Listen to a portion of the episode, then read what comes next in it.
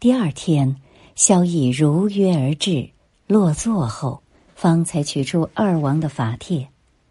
辩才净手之后，展开仔细的研看了好几遍，说道：“这虽是二王的真迹，但并不是最好的。我有一真迹，很是不同寻常。何帖？王右军的《兰亭集序》。”萧逸此时压住心头狂喜，不屑一顾地说：“数经离乱。”真迹岂能存留？只不过是摹写的仿作罢了。辩才急忙辩白道：“确为真迹，我这么一大把年纪，岂有骗你之理？”《兰亭集序》是我亲身从师傅那里接过来的，智勇师傅临终之时，亲身将家传之宝交付于我，复授有序，不曾出现半点差错。为了不辱师命，这些年我精心保存，对人一律宣称战乱迷失，无有下落。你我忘年之己，可明天来看。萧绎仍不动声色地说：“我听说当今的皇上都极想获得此书，而终不可得，怎会落在您这里？”辩才只微微一笑。你只管明日来看。萧逸回到客栈，想到朝思暮想的《兰亭集序》有望唾手可得，兴奋的一夜难合眼。好不容易熬到天明，赶忙起来整衣洗漱，可又怕去得太早，惹辩才怀疑，就慢慢的在街上溜达几圈，看日出老高，方才慢慢的往永新寺而来。到了寺里，辩才和尚却不提《兰亭集序》之事，仿佛早已忘了一般，只是随意闲扯，时而望望窗外的流云。萧逸心里焦急，怕辩才给忘了，自己又不便催促，只得忍着静观其变。辩才并不曾忘记，只不过是观看一下四周是否有其他人。见屋外却不曾有人走动，便从屋梁之上小心的拿下了一只落满灰尘的箱子，打开箱盖，解开包在外面的一层层绢，露出一卷保存的十分精细的真迹。萧逸知道，这就是当今天子朝思暮想的行书范本《兰亭集序》了，他的心剧烈的跳动着。可仍不忘欲擒故纵的伎俩，他装作随意的看了一眼《兰亭集序》，狡黠的说：“老禅师，请原谅。照我看来，此书确实是摹写的伪作呀。”辩才为了证实《兰亭集序》确为真迹，就将萧绎带来的二王的真迹与之比较，背述《兰亭集序》的高妙之处。萧逸虽微笑点头，却并不附和辩才。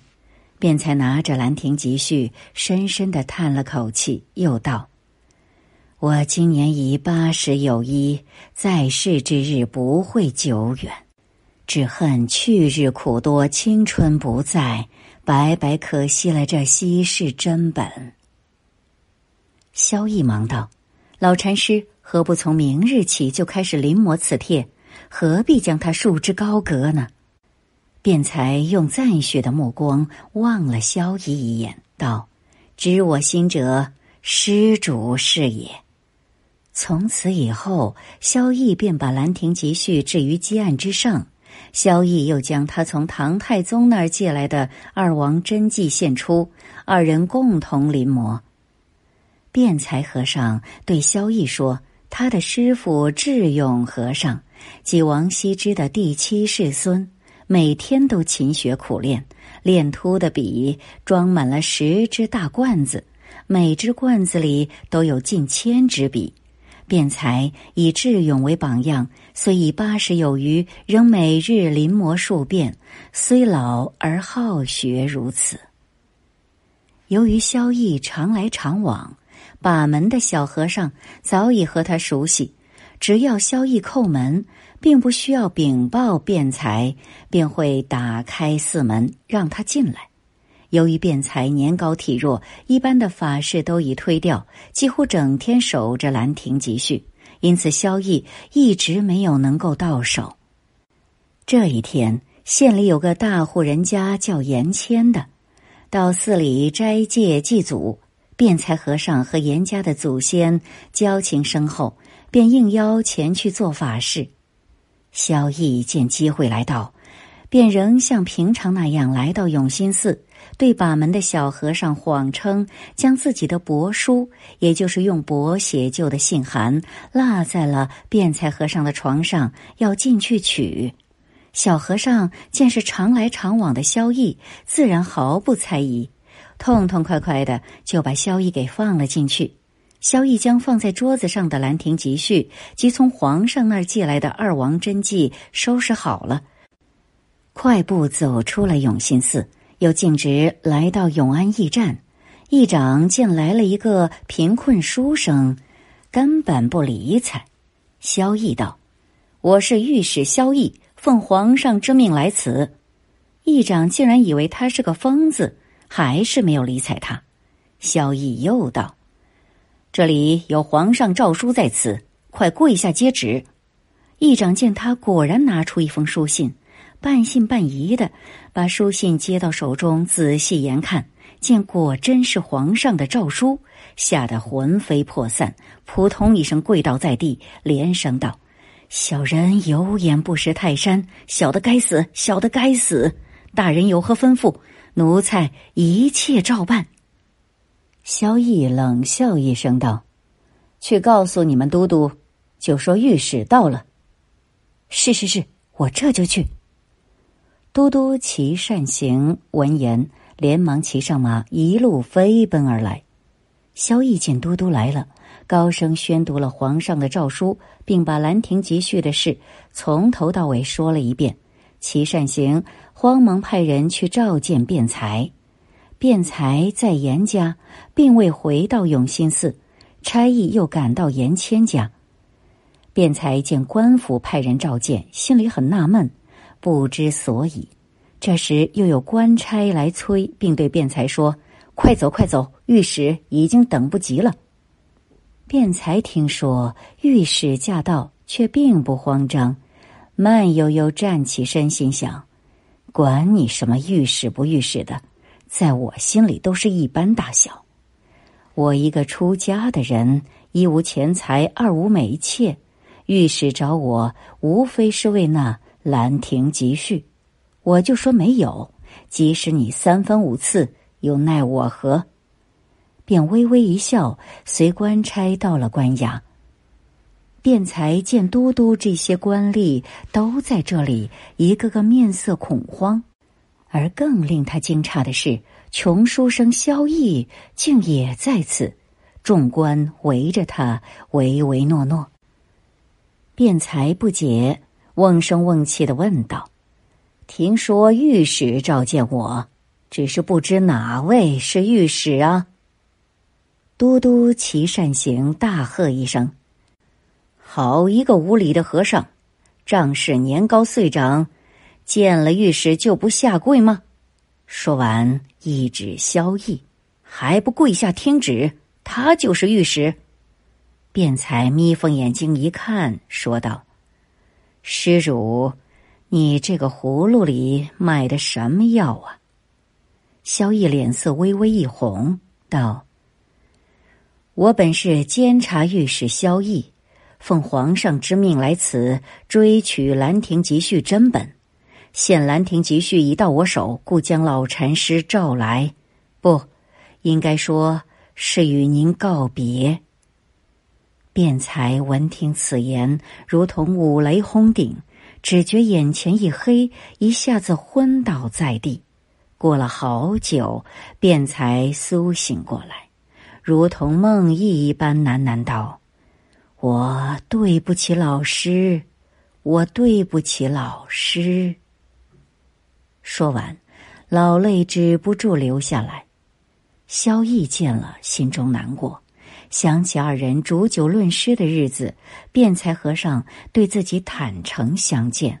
虽为一场骗局，但这一个月的相处已让他深深的敬重起辩才和尚品格的高洁和情趣的高雅。可自己却恩将仇报。萧逸知道今生此情难以回报，只得硬下心来对都督说道：“去请最好的医生给老禅师把脉下药，如出半点差错，我要你们提脑袋来见。”说完，他连夜向京都飞奔而去。唐太宗李世民终于得到朝思暮想的《兰亭集序》，心中大喜。因房玄龄举荐萧绎有功，赏才锦千段，提升萧绎为员外郎，加五品官，赏赐一只银瓶、一只金缕瓶、一只玛瑙碗，碗里装满七彩珍珠。内就两马两匹，并配有保安宝佩，并赏赐宅院各一处。房玄龄、萧绎赶忙跪下谢恩。当然，李世民不会忘记辩才起初是百般推脱，竟敢置皇威不顾，甚为愤怒。本想治辩才一个欺君之罪。可当他展开《兰亭集序》，心中的怒气便消了大半。又想到辩才年事已高，且珍藏《兰亭集序》有功，不便对他加刑。过分严厉，于事无补，反而会坏了自己的名声。于是作罢。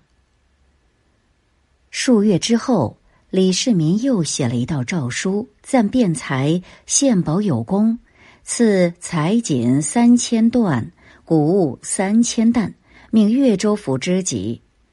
辩才自从得知《兰亭集序》被萧绎拿走，便一病不起，整日昏昏沉沉，常常从梦中惊起，口中喃喃不知所云，连干饭都吃不下，每日里只喝点稀粥充饥。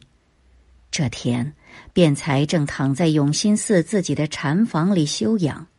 见官府把赏给他献宝有功的赐物送来，苦笑了。不要把这些东西堆在我面前，让我难过。快拿去建一座最精美的宝塔，以赎我的罪孽。阿弥陀佛。他心中还有更深一层的想法：这些赏赐不可以给众僧吃穿。鬼知道这里还有什么圈套呢？辩才原来共有三件宝物：一是《兰亭集序》，二是神龟，龟由铜铸成，腹内每储满水，龟便可在地上爬行；三是铁如意，光亮明澈，色如水晶，上面镶嵌着精细花纹。而辩才失魂落魄，说不尽的惭愧内疚，一时狂怒，暴跳如雷，便把神龟和如意摔在地上，神龟腿断，如意破裂。便才心灰意冷地说：“一宝已丢，其余二宝又有何碍？”一年以后，永兴寺里建起一座最美的宝塔。宝塔共有三层，在阳光之下熠熠闪光。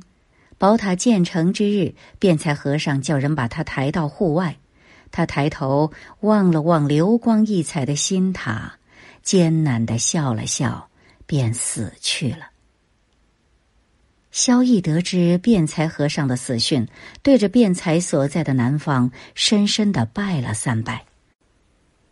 话说，唐太宗李世民得到《兰亭集序》，整日临摹，爱不释手，又命踏书人赵模、韩道正、冯承素、诸葛真等四个人各临摹数本，赏赐给皇太子、诸王及近臣。贞观二十三年，在玉华宫寒风殿里，唐太宗李世民驾崩，临死之前。聪明一世的李世民躺在龙床之上，他拉着儿子李治的手，面露羞怯之色，气息微弱的说道：“我想从你那儿求得一物。你是个至孝的孩子，一定不会违背我的心愿吧？”李治流着泪，哽咽着说：“父王有何吩咐，儿臣一定照办。”说完，就将耳朵贴近李世民。李世民这才说道：“我只要兰亭集序，你一定要把它和我同葬。”唐高宗李治遵照父亲遗嘱。将《兰亭集序》装进棺材，和唐太宗李世民一起埋进地下。可怜这稀世珍宝，只能随一个人的尸骨长眠于地底。而现在传世的《兰亭集序》，全是历代书法家的临摹本。